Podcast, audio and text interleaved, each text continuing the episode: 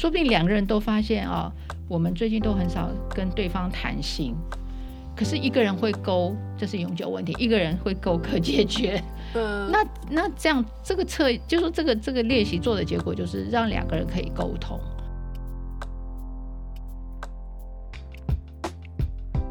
欢迎大家来到解惑谈心室，来听听我们谈心事。我是 Joanna，我是 Chrissy，以及我们的王老师。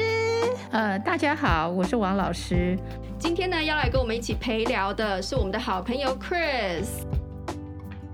一百五十一页的时候，很前面他就告诉我们，无法实现的梦想是僵局，呃，僵局的症结。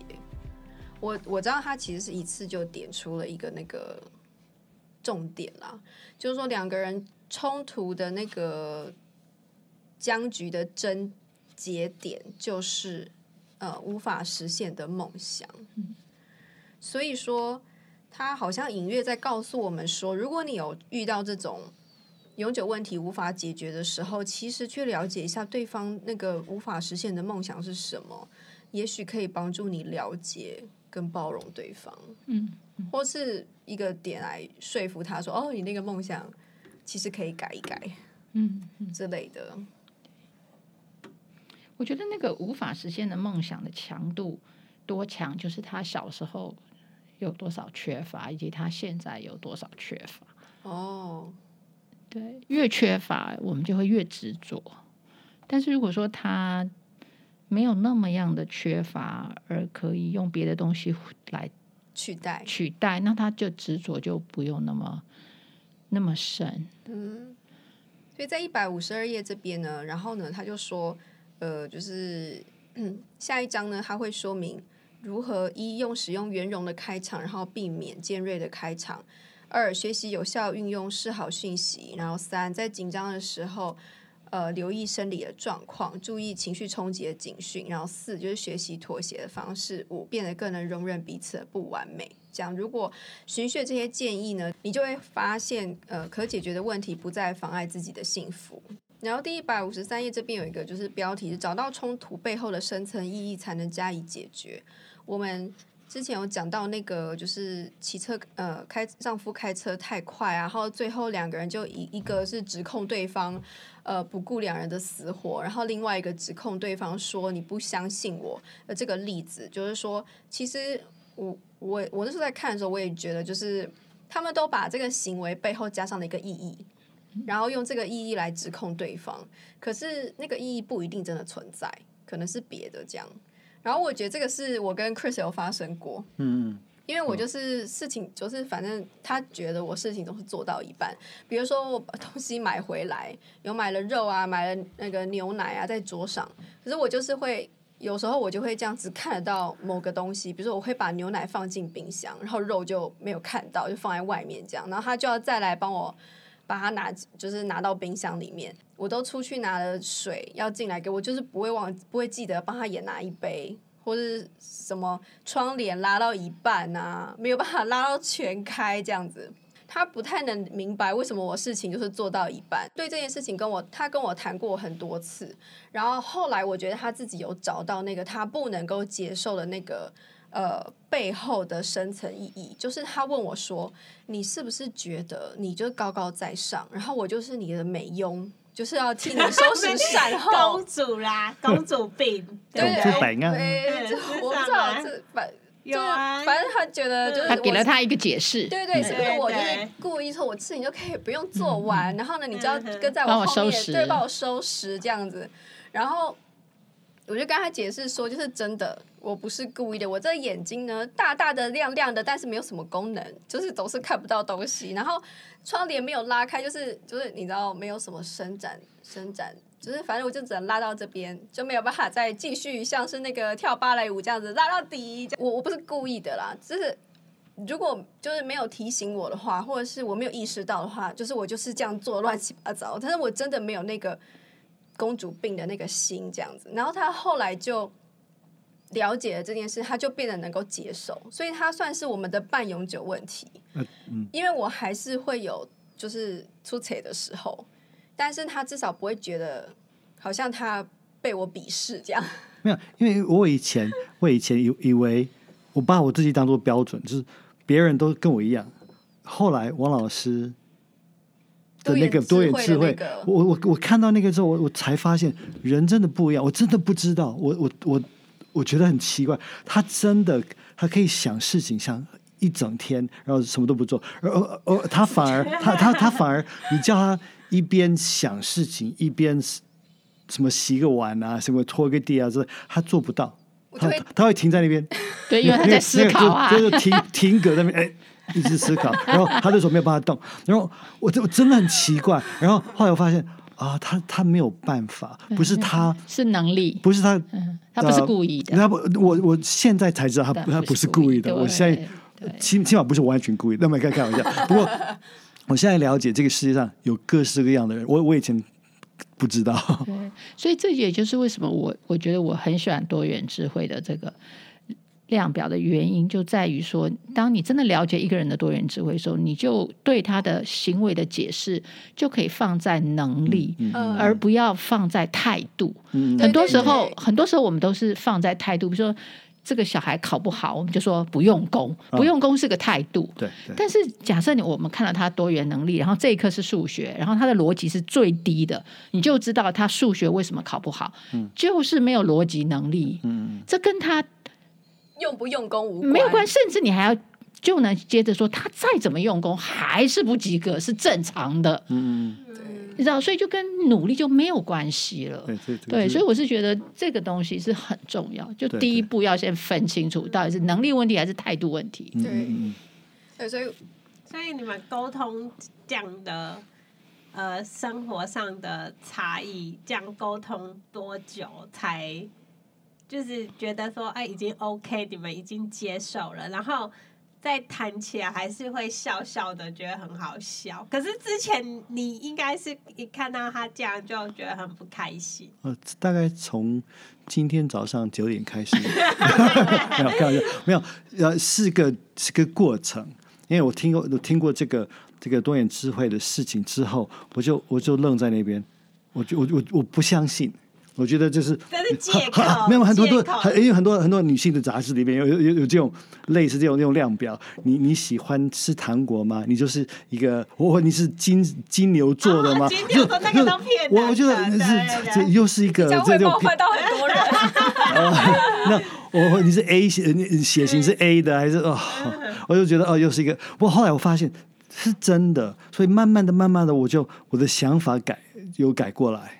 我觉得他有两个阶段，第一个阶段是他终于想清楚，他终于知道他那个不开心，该好好的当当美佣，对，当然是他在接受他美佣的命运。没有没有，他他先有第一个阶段是他终于想清楚他的不高兴背后有一个意义，他有有一个解释在里面。然后呢，对对，然后他来跟我问，他来问我说，就是。他想的这个解释是不是真实的？这样，然后我大概花了一段时间跟他解释说，不是，就是我完全没有那个意思。嗯，然后所以他就变得是我事情没有做完，这个他就比较不会，呃，不会那么感觉那么负面，生气。可是他还是会说。为什么你就是没有办法把？对，他不懂理由，他不懂理由。嗯，然后直到多元智慧之后，然后呢，他才就知道多元智慧，他才说哦，所以他就是低能，然后就能够接受了这样子。嗯、对，因为真真的那个能力跟态度，我我我以前真的以为是他的态度，你的态度有问题。哎不不不，然后后来我说哦，不是你态度有问题，是。你的能力有问题，对，是能力。这个我比比较能够接受，就像像一个一一个坐轮椅的人，你不能不能不能骂他，为什么不不赶快跑步？他没有办法跑，他不是他态度不好，对对，他不是没有办法，他不是不想去洗碗，他是他他看不到那些脏的碗，他看真的看不到，因为他在想事情。所以我就比较能够接受我，我要一个理由，我们其实都要一个理由。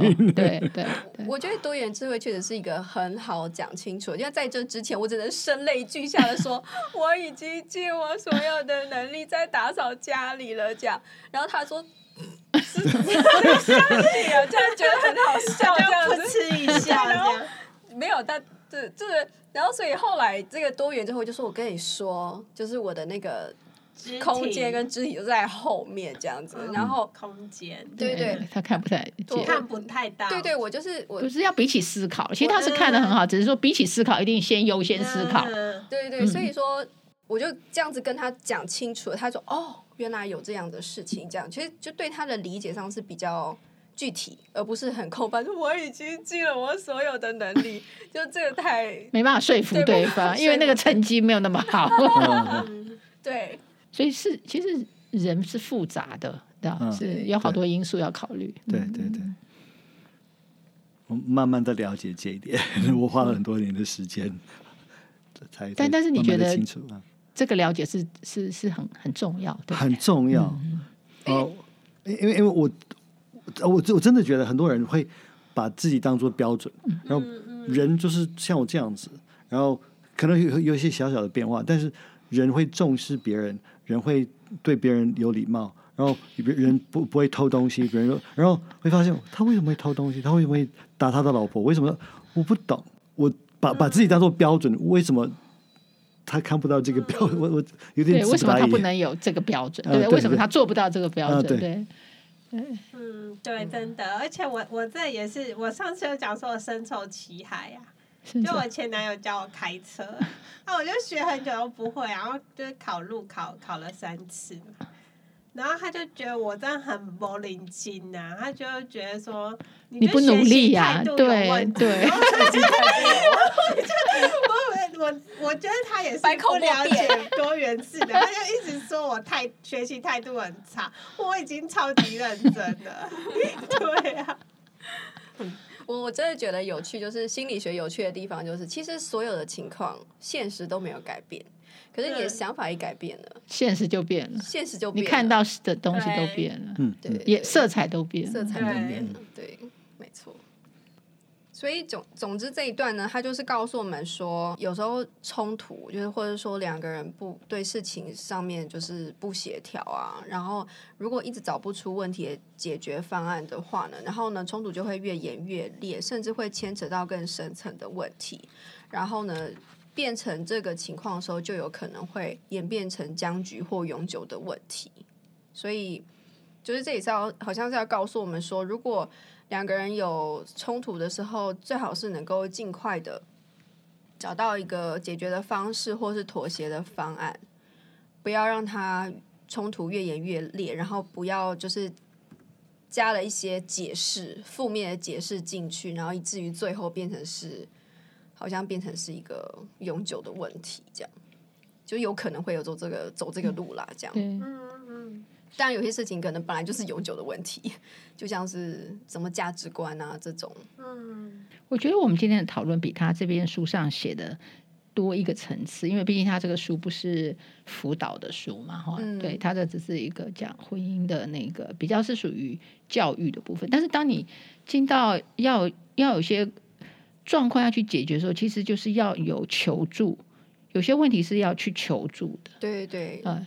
我们之前讲到的家暴的情况，或者是呃创伤，过去你有一些创伤，对，像刚刚讲到那个那个妈妈过度的扮演母亲，嗯，那就是她在自己的原生家庭有那个创伤，对，好被抛弃的创伤，像这种其实你要求助，求助之后再回到那个两个人关系里面去看，呃，怎么。去处理你们之间的关系，那你的你的那个能力就会多一点。对对对，嗯对，嗯。那而且他也对于说那个就是不能解决的问题啊，就是要接受，就是要对，就是你要知道说两个人的差异虽然存在，但是呃，并未盖过对彼此的爱意，就好像就是。要了解说，哎、欸，这就跟我们，例如说，我们老了以后啊，会身体会出现慢性疼痛啊，例如说、嗯、膝盖痛啊，膝盖痛啊，然后有肠道症啊，网球肘等等的，就是要学会接受，对，调对，然后要就是可能讨论，就是用这些事在发生的时候，要试着多点幽默感，然后不要再很。就是去指责啊，去轻蔑的批评对方这样。嗯，我我很喜欢它里面有一个例子，就是说那对夫妻，就是太太也是，就是太太就是呃大呃大辣辣这样子，很多东西都乱丢啊什么的。然后一个就是执行官，对对对，大辣辣，对对。然后他们就知道这个情况，然后呢，所以两个人都会尽量的去呃。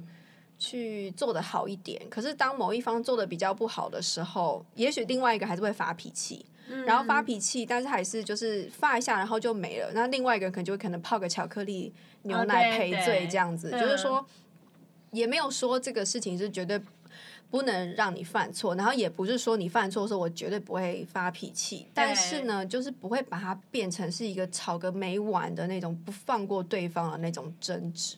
嗯，对，我觉得这也是一种，其实是一种，呃，很聪明的，对对对对对。我我刚刚讲到那个，就是说，如果那个你们的问题是需要去求助哈，那通常我觉得求助常常就会，你说那是谁先求助？不可能两个人一起去。嗯，有时候我觉得应该是说，你觉得最被困扰的那个人应该先去求助，因为。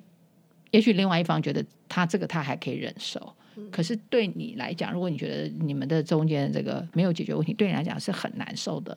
我觉得你应该要先去求助，说不定有的是你这边变了，这个问题就宽了。对对对，对，有的是说因为你这边去求助了，所以你知道要把那个人也拉进来求助，你也你也有个人支持你去把另外一个人拉进来，所以我觉得。不要卡在说要去求助，两个人要一起去，你不去我也不去，那就会更 delay。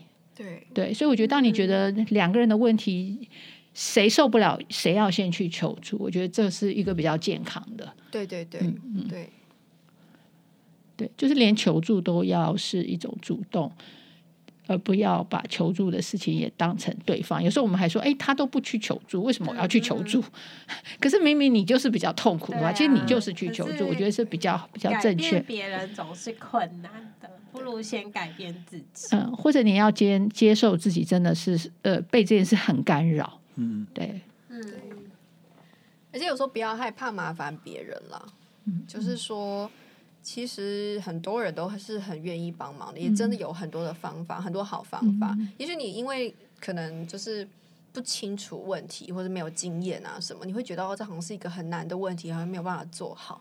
可是有时候你遇到一些有经验的人，他就指点你一下，说哦，原来就是其实你就破题了，就破解。对，然后用好的方法，这事情其实很容易解决，没有那么难。这样，所以我觉得不要害怕寻找帮忙，这样、嗯、对。然后呢，一百六十页这边是婚姻冲突评量。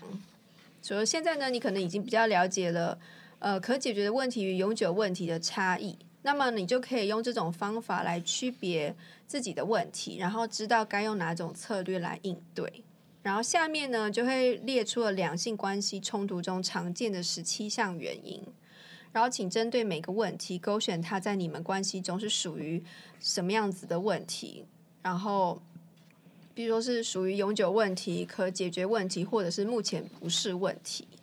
那如果是可以解决或永久的问题呢？请再勾选让你们困扰的子类别是可以复选的。这样，那它里面的题呃里面的这个呃十七项原因呢，就是像比如说呃我们的情感渐渐疏离，然后我们之间出现过多的婚姻以外的压力，比如像工作压力。我们的婚姻变得毫无浪漫与热情，爱情火花渐渐熄灭。然后第四项，我们的性生活遇到问题啊，我们无法呃妥善应对重大的改变，例如孩子出生、失业、搬家、生病或亲友过世。我要把它全部念完吗？嗯，我觉得不用。嗯，对，或许选一些。所以总就是这一类的问题，然后都可以帮助我们去想想。说哎，就是这是不是我们呃，就是自己婚姻里面的问题，还有可以怎么样子去解决这样？嗯，那这里面有没有我们特别想要讨论的？就就是这边有一个是夫妻中有人在外搞暧昧、偷情或是吃醋，像像这个嗯。他他就是有说，就是如果，呃，夫妻在有人在外面搞暧昧，那另外一半的就会觉得，呃，他会感受到很受伤，很没有安全感，难以重建信任，而且会觉得遭到背叛。那这样子的这么多的呃情绪，这样这样要怎么解决呢？哎、欸，老师，我其实有点不太懂哎，就是他这边可以列出，就是说，呃，比如说像刚才这这个 Joanna 提到的这一点哦，嗯、假如我的选我的我觉得，呃，就是这个问题是对我来说是永久问题的话，然后我再选择以下符合说这个问题让其中一人很受伤是吗？然后让一个人没有让其中一人很没有安全感也是吗？然后也不能忍受谎言也是。然后难以重建线也是，然后觉得被陪伴，哦，全部都是这样子。对啊，这样感觉这婚姻好像走到尽头。然后我我点我我就是我勾选了这些之后呢，我下一步是什么？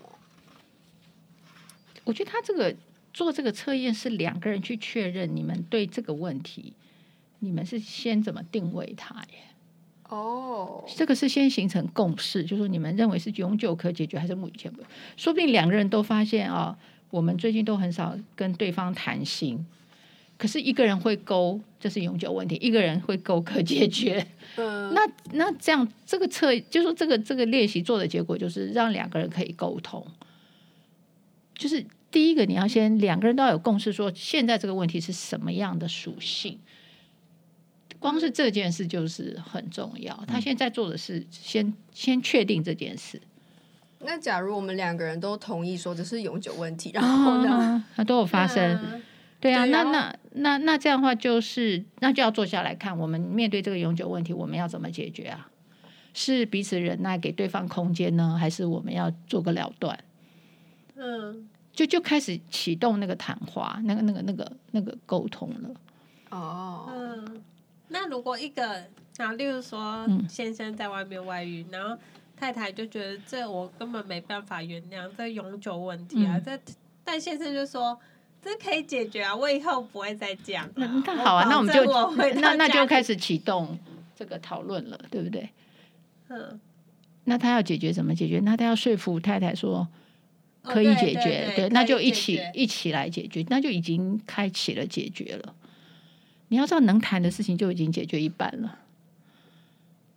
有吗？有吗？有难谈就有就能谈，能够谈，能谈，能够谈就解决一半了。哦、最最可怕的是根本不能谈。那太太就直接真的是乱丢东西，然后就把先生的东西又全部丢在外面，拒绝沟通。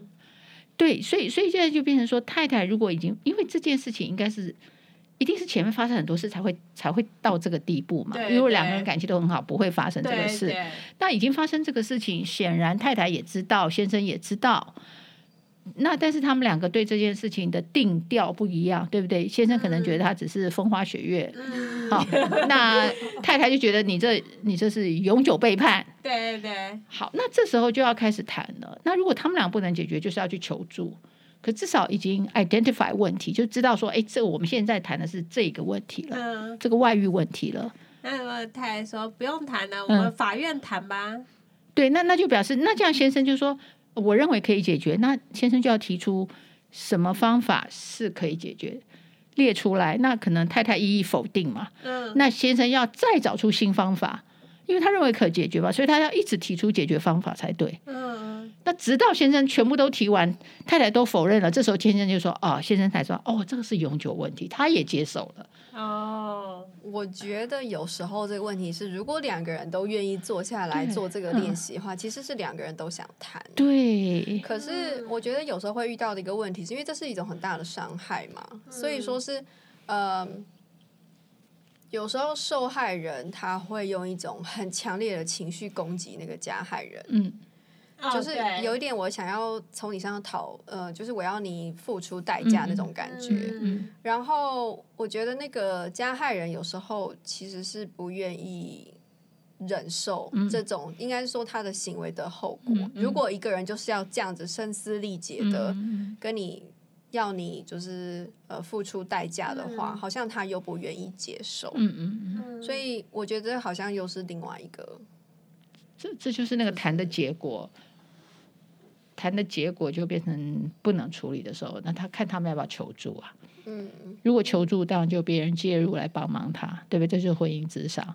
但如果他不求助，那他们又当做永久的话，那这样是不是他们其实他们的呃决定就是我们就是为了小孩维持这个家庭，然后我不管你，因为我已经知道了，我也管不了，然后你也没有要改，那我就是不管你。所以显然那就是共处了，就是共存了，跟这事情共存。只是我有情绪，或是有一个人他觉得说，你既然已经做错事情，嗯、所以我就是我怎样对你吼，你都得接受。但是那个人可以逃啊，所以那个人就越来越不回家，越来越不回家。对对对，有时候变成这样，就变成这样。对。然后那个受害人就会说：“你为什么不让我骂？你不够爱我，这样你就逃走了，什么什么之类的。”对，那这时候这时候他就可以用别的方式骂，可能就留言呐，在手机里 留言骂也是可以。就是说我不一定要当面骂到你，但是我可以，或者我把你的衣服都剪掉，对，就是我可以 绑架一些小孩，对，或者有的是我把小孩就带走了，我回回娘家住，你再也看不到小孩。很多时候就会这样，所以他还是会用某种程度去回应这个问题，只是他们都已经把这件事情定调成永久问题了。对，嗯，就是不解决，无法解决。然后他们又不求助，那就是更无法解决。嗯，那就会越来越恶化到可能就是，就真的要分开。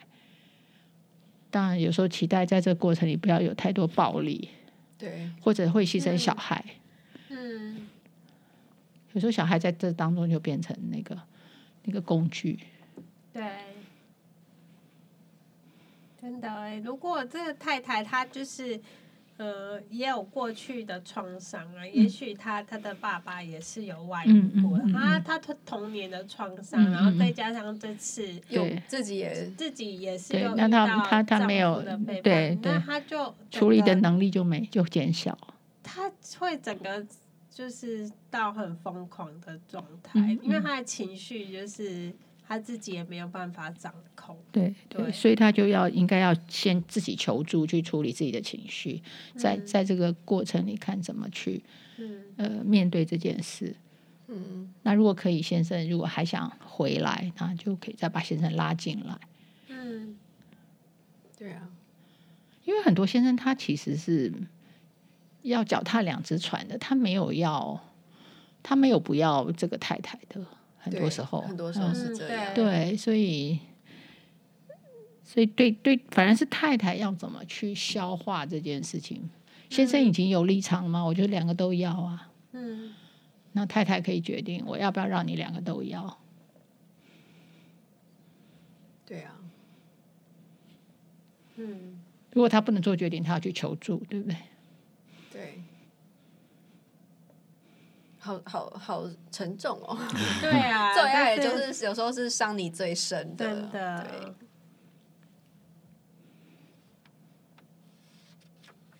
所以我常觉得爱不重要，我觉得喜欢比较重要。你会你你对你你会伤害你爱的人，但是你不会伤害，你会尽量不伤害你喜欢的人。嗯，对，就是夫妻要是朋友才对。嗯，对，我觉得我觉得友谊，友谊夫妻之间的友谊真的非常重要。你对你不会对在在外面对。你的好朋友做这些事情，但你会对你老婆做做这些事情，我觉得你的友谊不够深。还有心理功能也很重要，心理健康很重要。嗯嗯，那这样表示男生在娶太太的时候，他是跟跟他在外面交朋友是两套，对，两套，两套标准。照理说应该是一套，嗯，都是做朋友，然后一个是做的很深之后变太太，嗯啊。而不是一个是只是娶太太，另外一个是交朋友。朋友嗯，不过有些人很冲动啦，嗯，就有点是不是有点压不住自己的冲动，那也会，其实他在跟朋友之间也是，也许很容易也会不小心就犯错。然后，但是可能你没有不像不是什么外遇呀、啊，不是，反正你赌博输钱，也不是输好兄弟的钱啊，好兄弟是不是鬼？也不是输兄弟的钱啊，输你老婆的钱啊。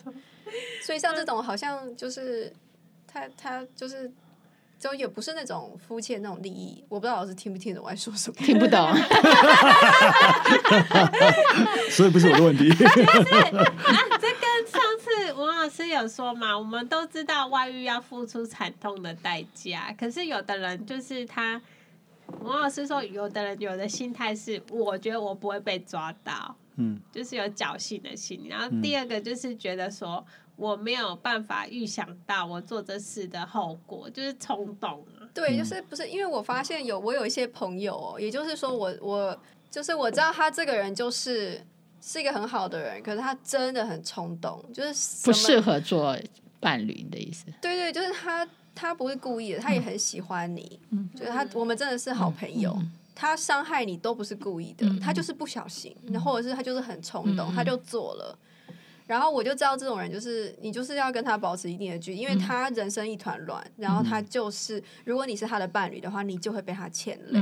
他真的不是，他也不是不喜欢你或不爱你，也有这种人吧？对，当然有。对，我还有一个，还有一种人，我我一直讲，我一直跟 Chrissy 讲说，我觉得我我娶她最重要的是，我要她温柔啊，心底心底善良。我觉得心底善良比什么都重要。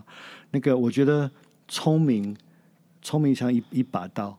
啊，就一一把两刃的刀，嗯，他可能可以帮你，他很有可能也会伤你。对，因为很多聪明的人，他们不是冲动，他觉得他自以为很聪明，觉得我可以做这些事情，你不会，我不会被发现。啊，对，所以这这种人最可怕。我觉得心底善良、健康的心理最重要。在在结婚前，请各位找心理善良、心理健康的人。心理善良后面还要再加一个，他有那个标准，他有一一个道德。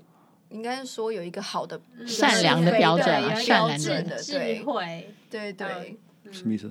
就是有些他很善良，可能他可能跟了一个黑道大哥。善良而没有原则，对，善良而没有原则。其实这种需要有有原则，对对，所以是要善良，要有还要有原则。哦，OK，对对对，OK。对，当然 又再讲深一点，就是说那个原则。你怎么样确定我的原则或他的原则是不变的原则？你就要有一个不变的标准来依循嘛。对对。所以信仰这么重要，就是那个信仰就是你的那个标准，常常提醒你。对。因为我们自己自己弄一套标准，我们有时候会因为环境我就变啊。对。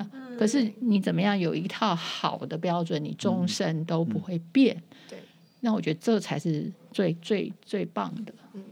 我们解惑谈心是会把心跟灵，就是信仰的部分是绑在一起一起讨论，就是因为心理学是一个很好的研究人类的一个行为的科学科学嘛。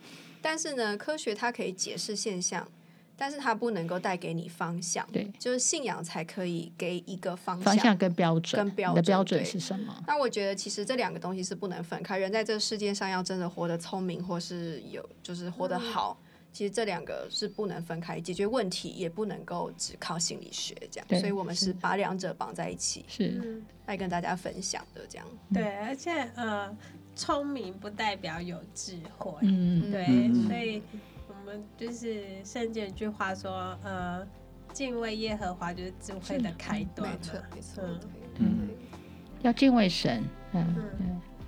其实，在监狱里很多人都很聪明啊。对啊，对啊，对啊，对，他只被抓到。啊。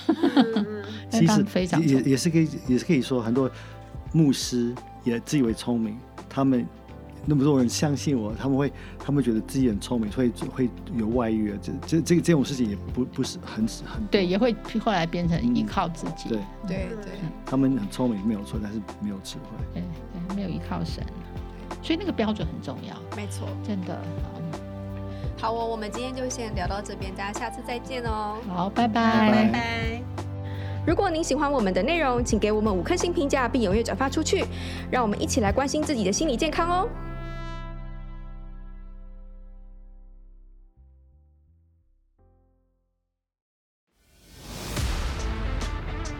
In our next podcast.